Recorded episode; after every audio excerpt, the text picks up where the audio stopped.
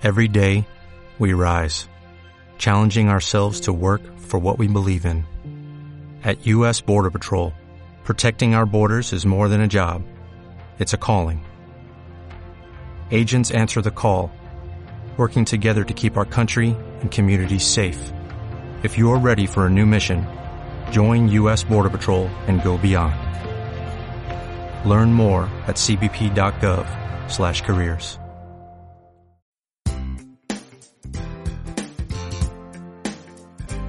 Bienvenidos a Outliers, conversaciones de negocio con gente atípica. Soy Joseph Gelman.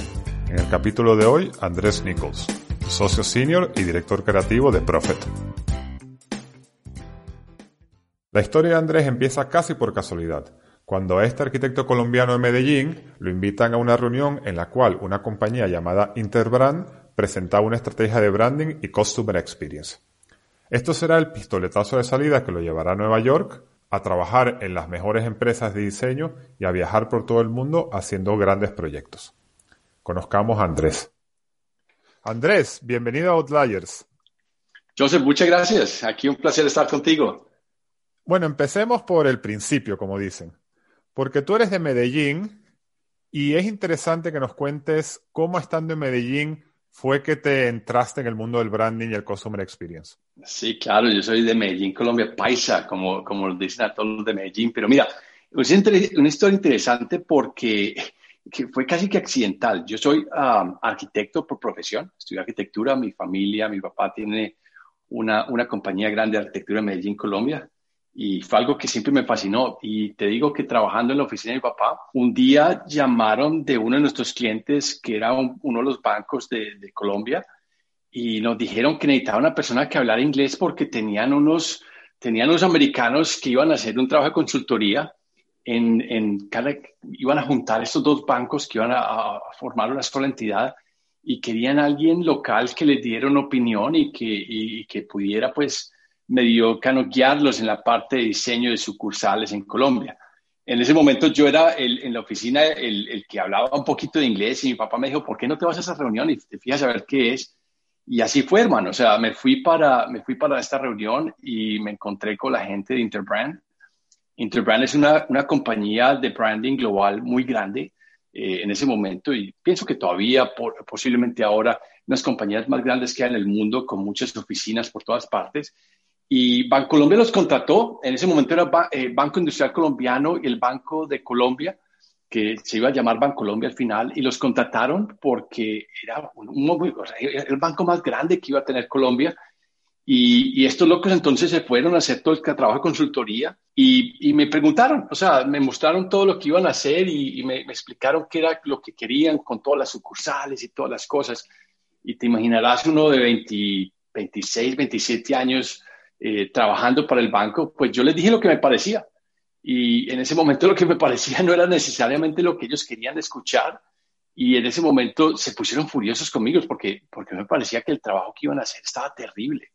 O sea, muy interesante, con unas presentaciones súper descrestantes y toda la cosa, pero, pero muy, muy, no tenía como, como algo que era basado en la realidad del país y se pusieron furiosos conmigo, hermano.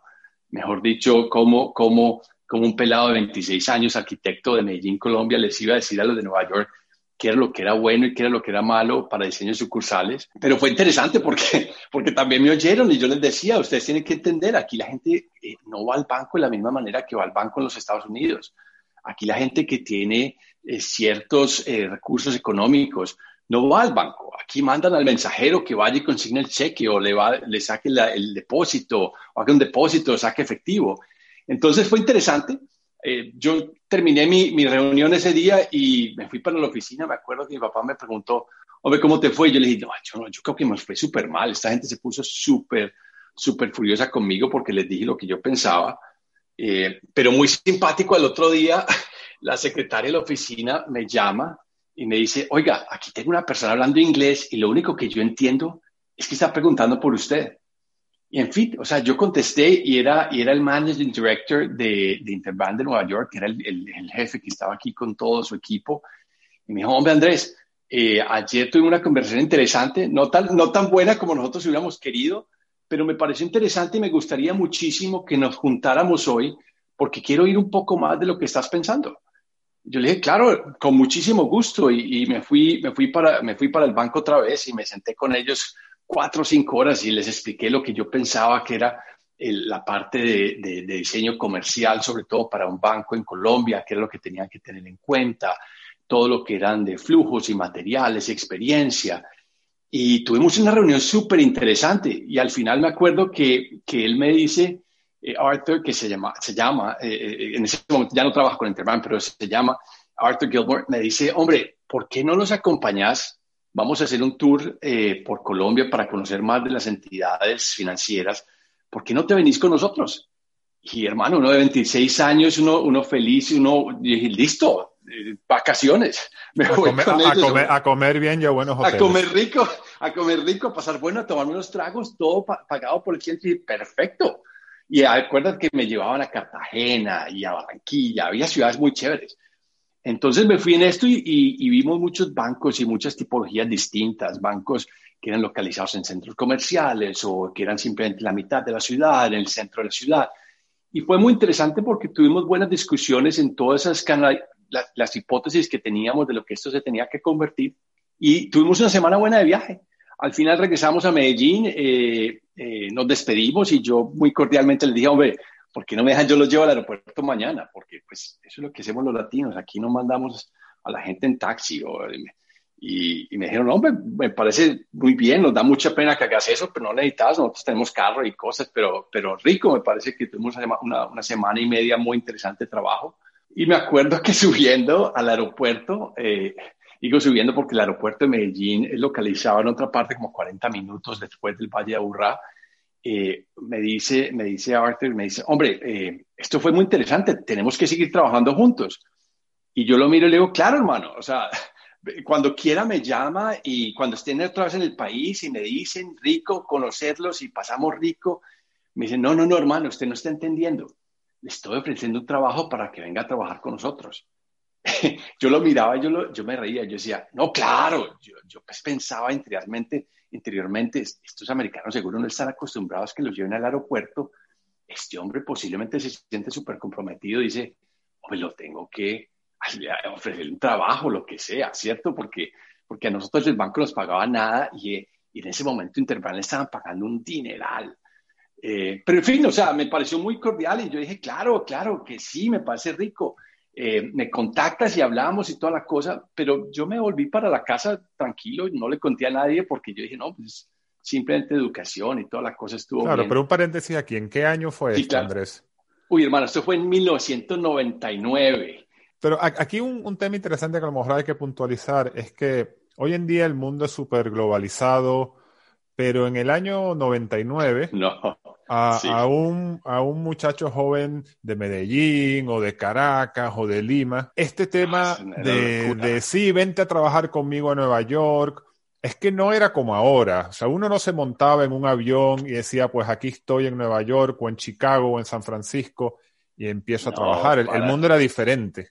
Para eso, eso, te causó impresión. Impresión y sobre todo por, por eso es que nunca pensé que fuera real porque realmente, por, más de que yo tuve la oportunidad eh, joven y mi familia me, dio las oportunidades de viajar y estudiar, yo estudié inglés en los Estados Unidos, eh, viví en Europa por un año, tuve muchas de esas oportunidades. De todas maneras, no había el, tipo de globalidad que tenemos hoy que, que, que, es tan común para nosotros montarnos un avión de un momento a otro a otro continente, a atender una reunión de una hora y devolvernos. O sea, que era muy extraño. O sea, por eso te digo, o sea, en ese tiempo no era tan, tan común y menos para alguien de Colombia como, como yo, que venía de Medellín, la universidad que yo, en donde yo estudié, la conoce la gente donde yo estudié, pero no, no es esta, este currículum tan sofisticado que, que tenemos ahora en los Estados Unidos con tanta gente que entrevistamos. O sea que fue supremamente eh, distinto. Y por eso es que cuando te soy sincero, yo no creí. Yo dije, ay, hermano, eso no va a pasar. Pero a los tres días me llamó, me llamaron de Interbrand y otra vez la secretaria me dice lo mismo, oiga, hay algo, alguien en inglés, yo no entiendo nada, pero nada más entiendo que pregunta por usted. Cuando pasé, me dice la persona, oh, hombre, yo soy el encargado de recursos humanos de Interbank Nueva York, eh, mi jefe quedó muy impresionado con usted y quería que, que organizáramos una serie de entrevistas porque nos gustaría muchísimo que pudieras unirte al equipo aquí en Nueva York. Y en ese momento es cuando uno me dice, le para el corazón y dice, uy, esto sí era como en serio. Pero bueno, ahí paró la cosa y yo dije, listo, no, no pasa nada, organicemos y, me dicen cuándo, me dicen, sí, nosotros te queremos invitar a los Estados Unidos y queremos que vengas aquí a hablar con, una, con, con, con varias gente. En fin, yo, yo seguí con lo mismo, yo pensé que era, que era medio de educación, o sea, lo, mismo que tú decías, Joseph, o sea, era tan irreal la idea de un momento a otro, yo, joven y, de arquitecto colombiano, se, tener una, una, oferta por una compañía en Nueva York, era una de las compañías premium en ese momento, si no era la mejor, eh, me parecía súper extraño. Pero en fin, eh, después de eso se demoraron unos meses, porque yo me acuerdo que si esto fue al, al final del 99, eh, fue básicamente como en marzo del 2000 que me contactaron nuevamente dijimos, listo, estamos listos para el viaje, te vamos a mandar el tiquete y queremos que estés aquí con nosotros unos cuatro días. Y yo dije, listo, o sea, me parece perfecto, sobre todo que se habían demorado un poco en, en ese, entre la, casi que la, que te queremos aquí con nosotros hasta ven que ya estamos listos. Pero en fin, viajé a Nueva York, me acuerdo que les dije a todos que venía de vacaciones porque yo todavía no tenía nada en serio, esto me parecía simplemente una buena oportunidad. Lo mismo que, que el viaje por Colombia, conociendo sucursales bancarias, este me pareció inclusive mejor. Me estaban llevando a Nueva York cuatro días a hablar con una gente. Lo mínimo que yo estaba sacando de esto era un paseo tremendo. O sea, que dije, listo, me parece perfecto. Me creo que la única persona que sabía de eso en ese momento era, era mi novia, que en este momento es mi, mi esposa. Y me vine para Nueva York. Ese, básicamente de los cuatro días eh, tuve conversaciones con ellos en el primer día. Hablé, o sea, con la gente que teníamos que hablar, con, con, con el managing director de aquí Interpa Nueva York, con su equipo, con gente de recursos humanos. Hablamos de cómo funcionaba todo esto. Y ahí fue. Y me dijeron, bueno, yo dije, listo, los otros tres días, entonces, ¿qué hago? Me dijo, no, no, lo, lo que queríamos es que estuvieras en Nueva York, que te acostumbraras un poco a este ambiente que estuviera seguro que esto era algo que te iba a gustar y, disfruta. O sea, que me dieron dinero y me, dejaron en un hotel por cuatro días casi que turisteando. Pero es un tema interesante porque a mí me sucedió una anécdota parecida que yo cuando estaba aplicando a los másters me, me, hice como un tour por Estados Unidos y yo estaba seguro, me habían aceptado en, la Universidad de Michigan, que es una universidad muy buena, y me fui al pueblo allá y, y tenía la entrevista en la Universidad de Columbia y llegué, llegué, a llegué a Nueva York de noche y no vi mucho, yo tenía muchísimos años que no iba.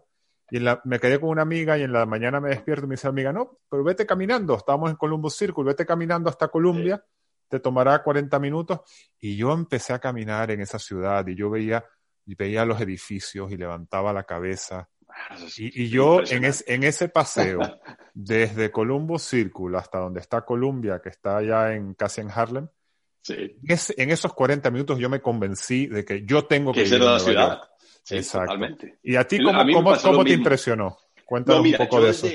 Sí, claro, yo desde, desde muy joven, eh, como te decía, mi, mi papá nos, nos, dio la oportunidad de viajar y, y, Nueva York siempre fue una de las ciudades que yo había estado aquí anteriormente, eh, joven, y había estado ya varias veces, y siempre decía que era, era, era increíble me fascinaba la locura, o sea, era la ciudad donde todo se veía posible, donde todo coexistía. En la misma cuadra podías tener el, máximo lujo hasta la pizzería de dos dólares o de un dólar y, todo se veía como que estaba bien. Me fascinaba también la, la idea de que nadie estaba pendiente como de nadie. Se veía como que cada persona podía hacer lo que quería hacer sin necesidad de tener esa carga social que muchas veces sociedades como la, tuya en Venezuela, o la mía en Colombia o en Latinoamérica imponen en gente de que tú tienes que ser así y tú tienes que comportarte así. Y así es lo que, esto es lo que profesionalmente se considera exitoso. Entonces, eso me parecía súper interesante. Y sigue siendo. O sea, mira, yo llevo 20 años aquí y es la razón por la cual yo no me voy porque, porque esa apertura de mente y de posibilidades eh, es supremamente interesante. Y para mí lo fue, o sea, estar cuatro días aquí de entrevista de trabajo y estar aquí viendo y, mirando. Y como siempre lo que pasa, esos cuatro días el clima estaba perfecto, precioso, con todo. Entonces te imaginarás que regresé a Medellín eh, súper eh, emocionado y, y, con posibilidad de trabajo. Ya parecía más real Sí, ya parecía un poco más real, pero de todas maneras, acuérdate, esto sigue siendo como una historia de, de, de, cuento, o sea, seguía siendo un poco como la, ¿será que sí? ¿Será que, que, no? ¿Será que no dije alguna estupidez en la entrevista que estos tipos ya van a decir, no, no, no, este, este mejor dicho? Y acuérdate, yo, yo hablaba inglés, pero inglés de aprendizaje de cursos y de cosas, y yo estuve dos meses aquí en Nueva York haciendo un curso, o sea que, que yo todavía, es más, todavía 20 años después, y, y, tú me conoces en mi, en mi, en mi lado de inglés eh, también, yo tengo acento fuerte y, y, tengo una gramática a veces terrible y todas esas cosas, pero te imaginas hace 20 años, entonces yo, yo me imaginaba, yo decía, esto pues puede que, puede que sí, puede que no. Cuando un día me llama otra vez Arthur y me dice, Andrés, vamos a arrancar con esto y vamos a movernos rápidos porque tengo una persona que se va a ir del, del estudio y quiero que tú te encargues de ese trabajo y de ese cliente, así que te necesito aquí en agosto. Y esto era como, esto ya, ya como mediados de junio. O sea, todas estas, todas estas cosas, parte de lo que a mí no me hacía creer que eso era como, como real, es que entre conversación y conversación, a veces pasaban meses y nada se oía. Entonces, cuando hablé con él, me dijo, eh, sí, en agosto, inicialmente por visas vas a estar, eh, eh, mientras te sacamos toda la H1B, vas a estar yendo y viniendo y estar haciendo esto, pero te llamo el viernes, me llamó, eso fue como, como miércoles, me dijo, te llamo el viernes por la noche y te hago una oferta. Y yo, una oferta. El dinero. De, de dinero. Yo decía, hermano, yo, a mí nunca se me había, yo había hecho todo esto y no había pensado en dinero nunca. Cuando yo digo, bueno, entonces, ¿yo qué, yo qué voy a pedir? Y me acuerdo que fue muy interesante porque yo dije, listo, yo me voy a ir con todo. Si me van a sacar, me van a sacar. Y pensé en una cifra. Te la digo, X, pero una cifra X. Y ya estaba listo yo mi llamada arranco la llamada y me dicen, listo, perfecto, mira, entonces te queremos aquí en agosto, como te dijimos, y vamos a hacer la cosa, te vamos a, entonces, mientras llegas, vamos a darte una semana de hotel en el Gramercy Park para que estés cerca de la oficina, porque la oficina quedaba en la 18 y quinta, el Gramercy la 21 con, con, uh, con tercera, con Lexington, ¿cierto? Es súper cercano. Me dijo, listo, y, y quiero también hacerte una oferta de trabajo, te vamos a ofrecer el puesto de Design Director, un director de diseño, y te vamos a pagar 3X. Ay, hermano, yo casi me desmayo en el teléfono en el otro lado. Yo estaba pensando en X y de un momento me dijeron 3X, pero como buen latino y negociador, yo dije, ay, no, Arthur, 3X, eso no es lo que yo estaba pensando. O sea, me parece todo muy bueno, pero pues estaba pensando más o menos como 3.5X. Y entonces me dice, no, no, bueno, pero hablemos, o sea, posiblemente yo no puedo llegar hasta 3.5X pero podemos hacer 3.25. Y yo dije, listo, me parece perfecto. Vamos, tú, tú dando brincos, pero sin hacer ah, ruido no, no, el teléfono, ¿no? Yo sé, yo me imaginaba que lo que me habían ofrecido, porque nunca había tenido la parte de contexto de salarios en Nueva York, todas esas cosas, yo iba a llegar a alquilar el loft en Nueva York, iba a vivir, mejor dicho, como vivían en las películas, que me iba a recoger mejor. De... No, no, yo me imaginé la mejor vida. Yo dije, no, no, no, esto fue lo mejor que me ha podido pasar. Y así quedamos. Y me dijo, listo, en dos semanas te necesito aquí. Te mando una carta para que quede todo esto ya oficializado. Y así fue que pasó todo esto. Así bueno. ese fue you know, mi, mi, mi, mi, camino desde Colombia a Interbrand, Nueva York. Ok, entonces cuéntame, llegas a Nueva York y qué pasa. ¿Dónde vives en Nueva 4, York? Porque eso siempre es un show. del 2000 Yeah, sí, no, no, no. Es, no, y un, mira, yo, agosto cuarto, un calor de muerte, me imagino, y una humedad. Sí, pero yo estaba feliz. claro. Yo estaba feliz. Yo te, te, te, soy sincero, creo que posiblemente estaba en un, no me acuerdo de ser así como sobre, sobre caliente, alguna cosa, pero llego eh, anticipadamente, trato de conseguir un apartamento en Nueva York con una persona con la que yo había vivido unos años antes cuando vine a estudiar inglés aquí eh, ella me consiguió un apartamento y me dijo, te conseguí el apartamento en el East Village, en la 9, entre primera y segunda, te va a costar 1.800 dólares. Yo dije, joda, ¿qué, qué, qué son esos precios? ¿1.800 dólares? Uy, eso es como bastantico, y, pero, pero bueno, listo. Yo, yo dije, me imaginé que estaba alquilando el apartamento de la serie de Friends. El de las dije, chicas, ¿no? Ser, eh, sí, sí, eso es en un loft, así con con todos estos techos en vidrio en el último piso, con toda la cosa. Y dije, listo, démosle. Me acuerdo llegar a Nueva York y dejé mis, fui a la oficina a saludar, lógicamente, con mis maletas y todo, lo, que, lo cual la gente no hace. Cuando me vieron llegar de maletas Interbrand el viernes por la tarde, me dijeron, ¿usted qué está haciendo aquí? Entonces, tranquilo, váyase para su casa, no se preocupe, váyase para el hotel. Y no, ya tengo un apartamento, eh, yo mañana me lo entregan el sábado. El sábado por la mañana eh, había unos amigos míos aquí, además, gracias a Dios, saben amigos míos en ese momento en Nueva York que estaban de paseo. Entonces ese viernes nos, nos, nos enrumbamos, salimos el sábado por la mañana me acuerdo que le dije, hermano, acompáñeme a recibir el apartamento. Y llegamos al apartamento, abro la puerta y bueno, primero me dicen que era un primer piso. Y yo, primer piso. Eh, 1.800 dólares para un primer piso. Pero era un poquito elevado a la calle, o sea, no era primero ahí en la calle, sino elevadito un poquito. Y abro el apartamento y tenía no más de, 20, de 25 metros Tenía un futón en el cual seguro alguien había dormido hasta los últimos 20 minutos. La cocina estaba, bueno, la cocina, cocina, el, el, el, el, mesón de, que se supone que era cocina, comedor y casi que, que todo, eh, estaba lleno de platos sucios. Yo dije, ¿qué fue esto? ¿Dónde, dónde me metí? Eso parecía lo peor que, que había pasado. Yo dije, no, no, no, no, no, yo no, no, imposible. Yo no soy capaz, así no soy capaz de vivir. Me acuerdo que llamé a mi casa desesperado, yo le decía a mi papá, no, no, papá, yo me devuelvo. No, esto es lo peor, o sea, 1.800 dólares, esto es lo que paga. En fin, te digo que pasé desesperado, gracias a Dios con amigos, estuve ese fin de semana, eh, fui el lunes a la oficina y le dije a mi jefe el momento, le dije, hermano, yo sé que, yo he dicho que sí todo, pero, pero mire dónde me metieron en la cosa y mire lo que estoy pagando y eso está casi que llevándoseme el salario. Y yo pensé que estaba, mejor dicho, la estrellada de estrelladas. En fin, me senté con, me senté con él y me dijo, de Andrés, eh, eso es lo que van las cosas aquí en Nueva York, ¿cierto? No lo están completamente tumbando, eh, no lo deje ir porque usted es una persona que llegó sin historia de crédito y hacer un lease o un sublease uh, es difícil. Quédese en el hotel cuanto tiempo quiera, pero tome 400 dólares y vaya a comprarle cositas al apartamento. Vaya, fíjese si de pronto vaya de a poquito Usted, usted es arquitecto, usted es diseñador, me imagino que váyase, me recomendó una tienda del momento que no tenía ni idea qué era, pero pues ya todos sabemos que era Crate and Barrel, en las 50 y pico con Madison. Me fui, compré un tapetico, le compré unas cosas, le empecé a organizar y decía, bueno, no está tan mal. Eso lo hice el, el, el martes o miércoles de esa semana. Para el jueves ya estaba viviendo en el apartamento y estaba feliz. Yo decía, bueno, esto está como bueno. Pero bueno, pero eso fue mi llegada aquí. Uno, uno se acostumbra a Nueva York a vivir en los, 40, en los 40 metros de apartamento y vivir feliz porque vives en la calle. bueno, entonces. 40, Esto eran como 25, pero bueno.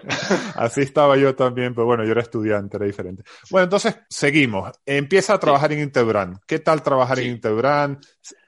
Sé, sé que, que, rápidamente te salió otra oportunidad, pero cuéntanos un poco de Interbrand. Sí, sí, sí, sí, sí, muy, muy interesante porque yo llegué con mentalidad a 100% arquitecto, pensando que arquitectura era todo, y de un momento empecé a aprender del mundo del branding. Eh, mis clientes en el momento, lógicamente, por eso me estaban llevando, me estaban trayendo aquí en Nueva York, eran clientes de, la, de financieros, eh, yo trabajé con Fleet Bank, trabajé con Bank of America, Citizens Bank, un montón de, trabajo financiero, eh, pero poco a poco me fui entendiendo de que había algo distinto, que en diseño no era solo diseño, ni era, ni era solo arquitectura, sino que era algo más. Entonces, para mí Interbrand, porque yo estuve en Interbrand 18 meses, ah, ya te explico por qué, porque es, es bastante corto, fue muy interesante fue muy interesante. Mi trabajo era básicamente, Interbrand era más que todo local, era parte de Nueva York y en, Boston, o sea que me movía muchísimo entre esas dos, pero tenía un jefe que, que también fue, lo contrataron cuando yo llegué, él, él, le reportaba a la persona que me contrató en, en, en, Medellín, el cual fue muy interesante y una persona muy importante en mi vida profesional, el cual a los 18 meses de yo estar trabajando en Interbrand, aceptó una oferta para irse para otra compañía de branding que se llama Lippincott. Y Lippincott es una de esas compañías que es también extremadamente bien conocida, sobre todo por la parte de diseño. Eh, y él se fue para allá y en esa, en esa compañía conocí una persona que ha sido un, gran amigo, uh, mi, mentor y, y, básicamente mi socio durante los últimos, ay, casi, casi, no, 18, 19 años que se llama Peter Dixon. Claro. Y, un, grande Peter Dixon, por cierto. Eh, sí, sí, él, es, mm. él, es eh, fenomenal. Cuando, cuando, cuando Randall salió de Interbrand para Peter, eh, para, pues, para, perdón, para Lippincott, me llamó y me dijo, hombre, deberías venirte a trabajar acá con nosotros. quiero que conozcas a, a, mi, a mi jefe o a mi colega, que era Peter y me senté con Peter y tuvimos una conversación súper buena. Me, quedamos los dos encantados y así fue que, que me tocó, lastimosamente, contarle a Interbrand que, que pues, el agradecimiento que tenía con ellos era no, incalculable, pero que la oportunidad también de trabajar, ahora seguir trabajando con Randall y con Peter, era muy interesante. Y así fue como salí para, para Interbrand, eh, para Leaping, perdóname salí de Interbrand para Lippincott. En Lippincott me quedé casi 10 años. ¿Y qué hacías en Lippincott? Este Cuéntame.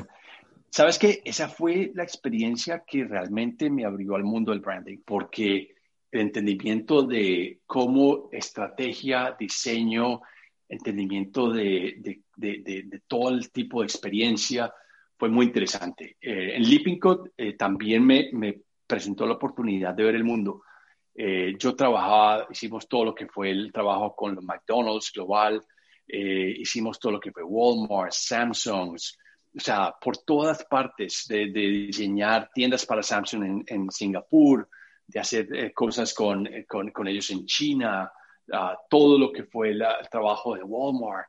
Fue muy, muy interesante, o sea, fue, fue realmente entrar a ese mundo internacional y entender el valor que toda la estrategia de marca y diseño eh, daba a todas estas compañías.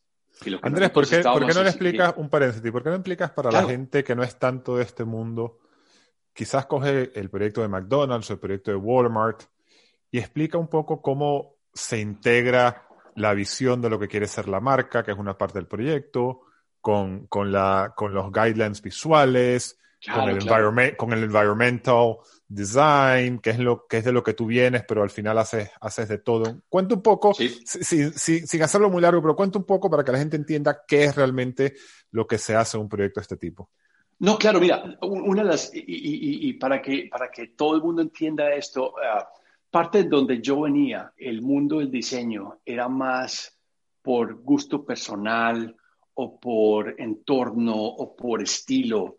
Eh, el mundo de la marca es bastante distinto porque es más de conocimiento del usuario y de cómo, cómo crear marcas que se diferencien en el, en, el, en, el, en el mercado de una manera que no solo sean por cómo se ven o cómo suenan, pero cómo están direccionadas a un usuario de una manera que ellos se sientan de que son, son, son importantes para ellas.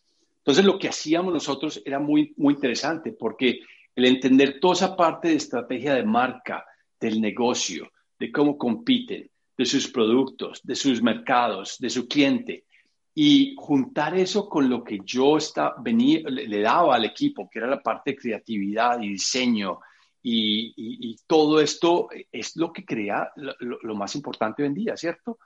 En el cual el, el, diseñador y el creativo no es el que decora o el que escoge el color o el que hace todo esto, pero el que crea realmente esa mente creativa de que la estrategia eh, de, diseño y la estrategia de negocios se vuelve algo, algo que la gente se siente que puede conectar con ella.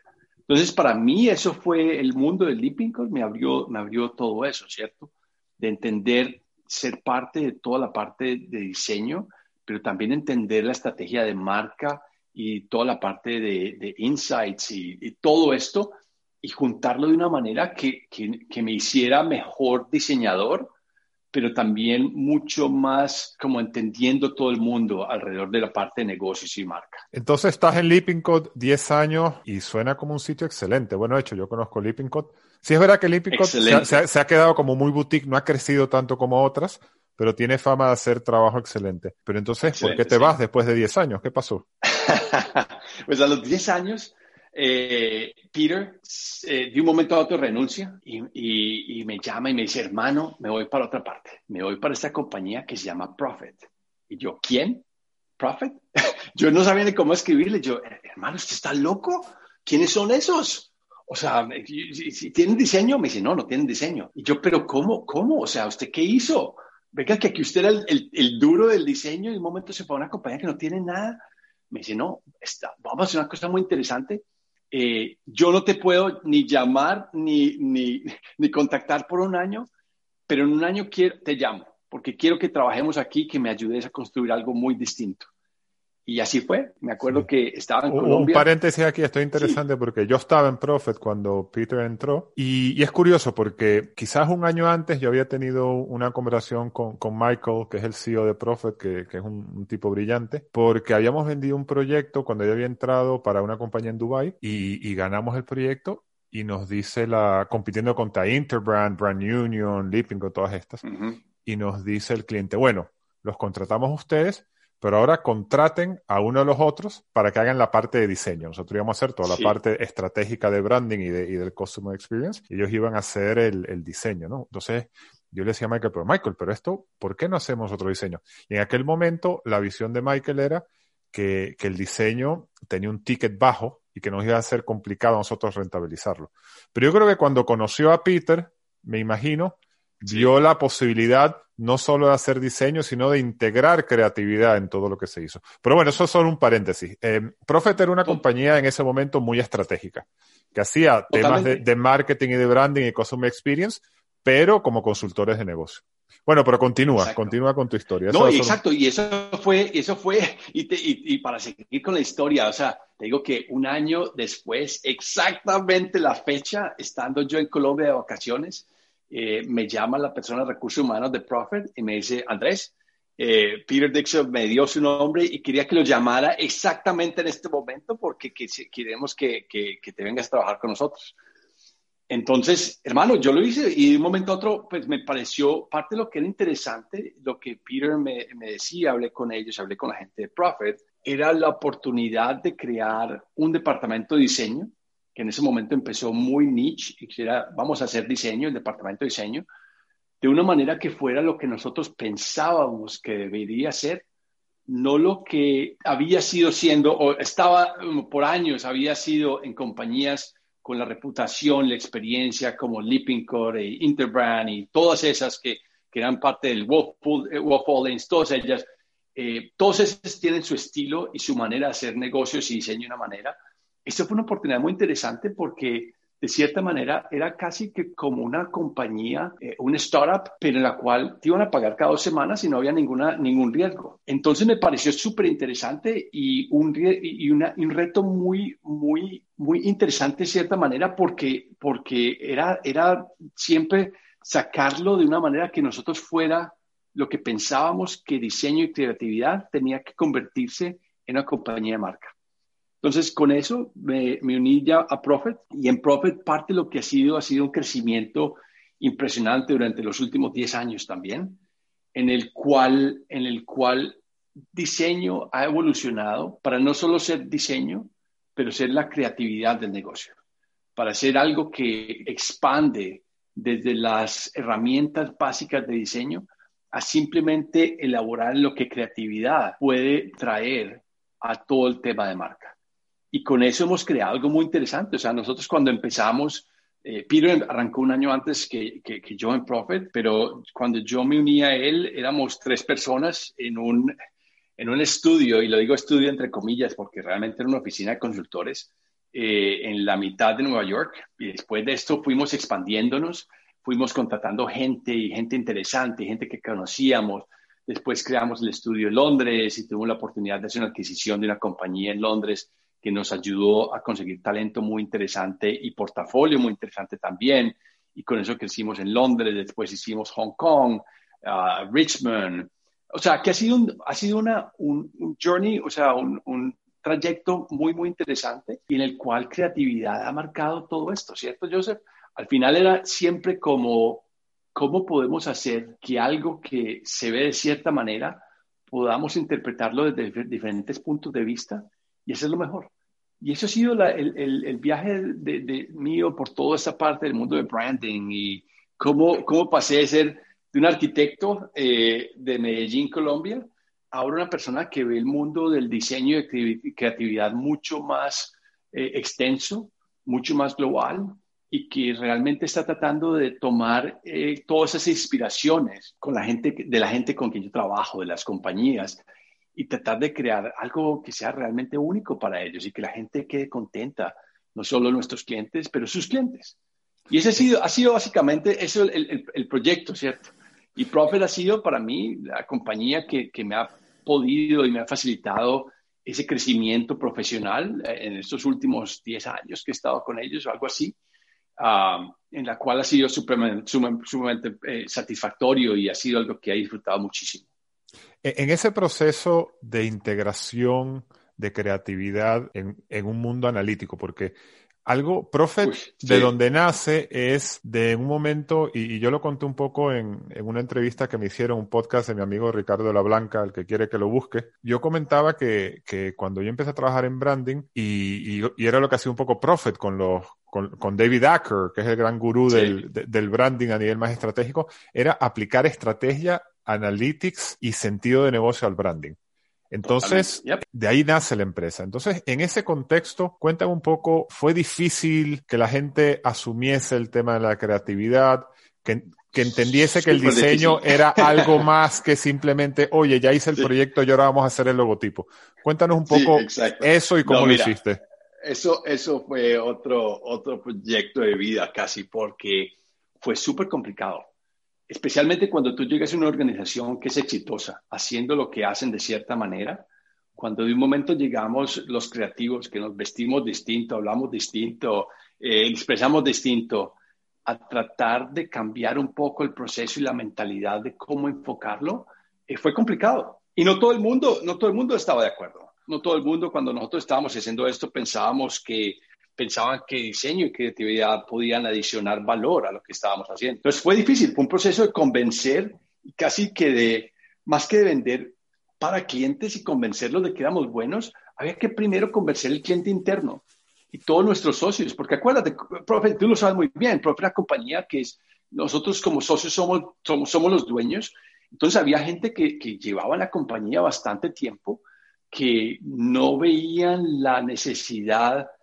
de la manera como Michael la veía en el momento y como la sigue viendo, de que creatividad necesita ser una parte de lo que hacemos y una parte muy importante, y lo veían como algo simplemente adyacente. Esta es la gente que nos va a hacer los PowerPoint que queden bonitos y que nos va a poner mejores fotos y que en un momento va a crear ese logo que necesito crear, porque si no, como decías tú, vamos a tener que contratar a otra compañía y esas, y esas utilidades se van a ir para otro lado. Entonces fue un proceso complicado, pero pero fue muy interesante porque el crear el entendimiento, no solo de lo que nosotros hacíamos, pero del valor de lo que creatividad y diseño podía adicionar a estrategia, fue importantísimo. Y te digo que fue casi que como de un momento alguien como que prendió el switch, como que a todo el mundo se le prendió el switch y, y dijo, I got it. O sea, esto funciona, claro, lógico. O sea, estos no son nada más los que hacen las cosas bonitas y van a poner los colores y las imágenes y los PowerPoint van a ser de los horribles que tenemos hacerlos ya mejores, sino que esta gente piensa distinto. ¿Y cómo podemos utilizar gente que piense distinto para hacer nuestro trabajo mejor? Y eso ha sido lo que estamos haciendo. O sea, para, gran, gran, gran parte del éxito del Prophet ha sido la capacidad de cambiar y de, y de cambiar dirección y de cambiar de cómo pensamos a, través del tiempo. O sea, es una de las compañías que, que, realmente, o sea, la compañía con que yo trabajo aquí es mi tercera compañía en los Estados Unidos, que pienso que siempre está pensando y repensando en quiénes somos y quiénes tenemos que ser para ser relevantes en el mercado a nuestros clientes y a sus clientes. Y creatividad no es adyacente, sino que es central en todos esos esfuerzos. Y, y Profit ha sido excelente en ese sentido y nos ha permitido a personas como a Peter y a, mí y a, a, todos mis compañeros equipos de, de, realmente expander en lo que hacemos y cómo lo hacemos y llevar nuestro trabajo por todas partes del mundo, de maneras que, que, que, hoy lo vemos eh, no, en lo que compramos, en lo que volamos, en todas las cosas que hacemos. O sea que, que ha sido súper interesante, pero, pero tienes toda la razón, fue difícil. Tú estabas ahí cuando cuando empezamos con todo este proceso, no todo el mundo era, era fan de que de un momento el equipo creativo iba a ser parte de, claro. de, estos trabajos. De un momento a otro era gente que iba a gastar horas. Sí, pero terminó bien porque em, yo creo que hoy en día, bueno, yo, yo salí de Prophet hace tres años, pero ya desde muchos, algunos años antes, un equipo típico de Prophet tenía a los consultores de negocio, tenía a la gente de Insights, que eran estos matemáticos que, que sabían muy bien cómo, cómo hacer research cuantitativo, tenía a los diseñadores, que estaban metidos en el proyecto desde el principio. Y, había los, los, Eso es lo más importante. Exacto. Y los diseñadores. No, es lineal, no, no, no, sino consecutivo. Sí. Exacto. Los visuales, los verbales, etcétera, etcétera, ¿no? Los creativos. Después había los service designers, que eran los que traían como workshops de inspiración y todo esto. Entonces es muy interesante. Yo creo que eso es el valor de la compañía. Otro tema interesante de Profit que me gustaría que comentases es este tema de, como dicen los americanos, have skin in the game. Oh, y, en Profit, Profit es una compañía privada donde eh, los socios son realmente dueños de la compañía. Entonces, cuéntame un poco cómo fue ese proceso y, y por qué es importante desde tu punto de vista.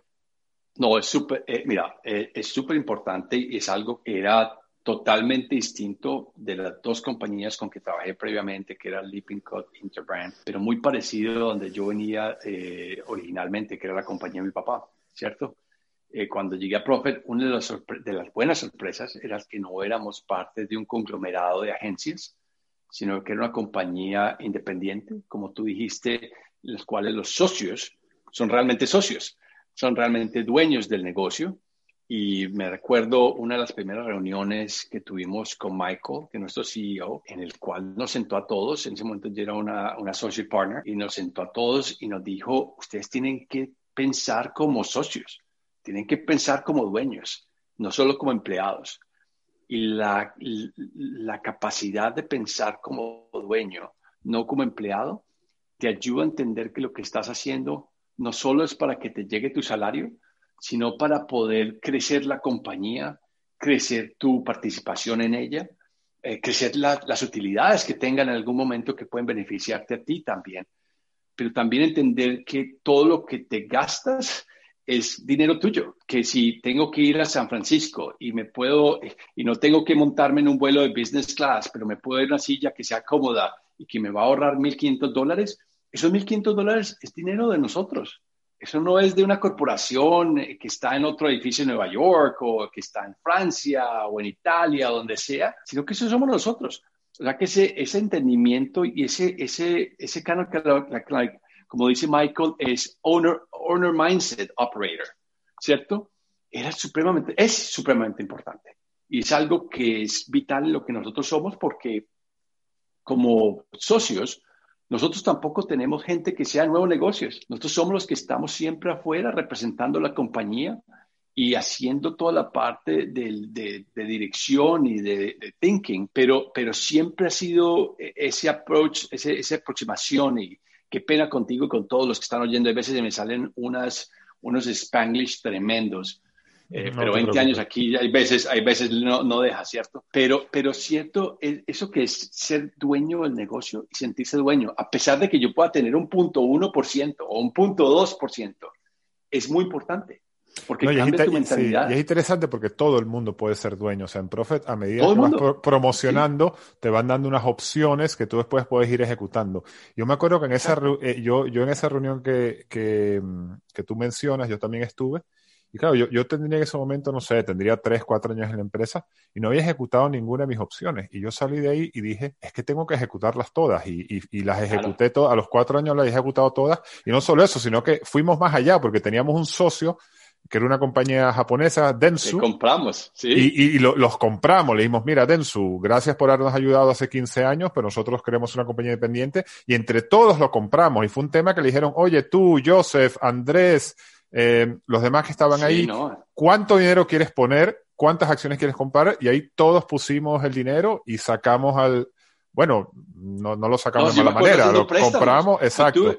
yo tuve que hacer préstamo para comprar, pero, pero, pero de cierta manera lo que, lo que le digo ahora a mi familia, todas esas cosas, eh, y no, una compañía que ha crecido tanto como ha crecido Profit, eh, en algún momento van a ser interesantes, ¿cierto? Y, la valorización de todo eso es interesante. O sea que es más, pero, pero por fuera de lo económico, es la mentalidad de que tú no trabajas en un sitio donde te pagan un salario, pero tú trabajas en un sitio del cual tú eres parte de su crecimiento y, que, y parte de su valorización como dueño. Y como, y como te digo, dueño puede ser desde un punto 1% hasta lo que sea, lo que pueda llegar.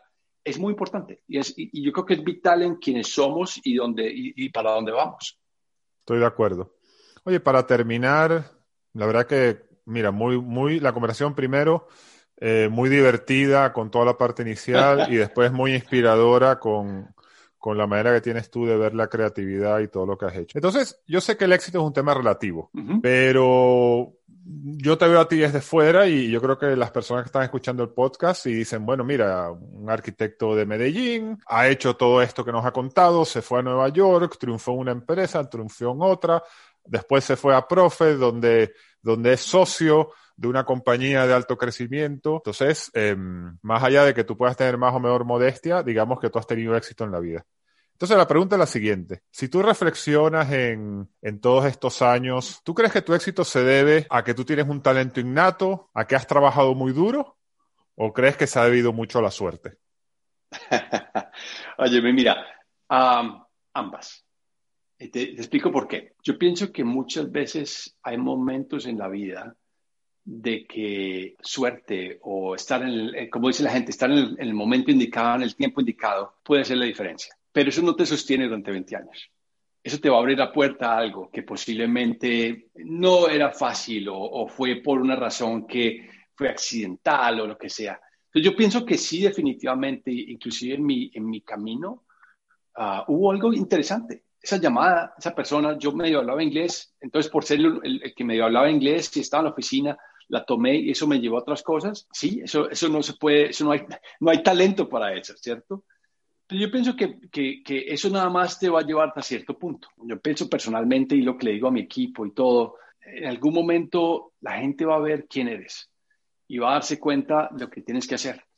Y parte de lo que, que han sido estos 20 años, 21 años ya en los Estados Unidos, es demostrar de que independientemente de donde vengas, independientemente si mi universidad no es una Ivy League o mi inglés no es tan perfecto como el de las ciertas personas, el trabajar más duro que todo el mundo, con más convencimiento y pasión de lo que estás haciendo, convencido de lo que estás haciendo es lo que tienes que hacer, ha sido la gran diferencia. Y ha sido lo que realmente me ha permitido de cierta manera poder llegar a cierto momento en el cual tengo una carrera que es interesante y, que nos ha permitido a mí y a mi familia avanzar en una sociedad tan difícil como puede ser la sociedad americana o, la, la ciudad de Nueva York pero, pero es una combinación de ambas, ¿cierto? En algún momento sí van a haber momentos de que suerte te va a ayudar, pero de ahí para adelante tiene que ser lo que tú eres. Y, y si no lo eres, ciudades, Nueva York es, puede ser muy buena contigo, pero también es brutal,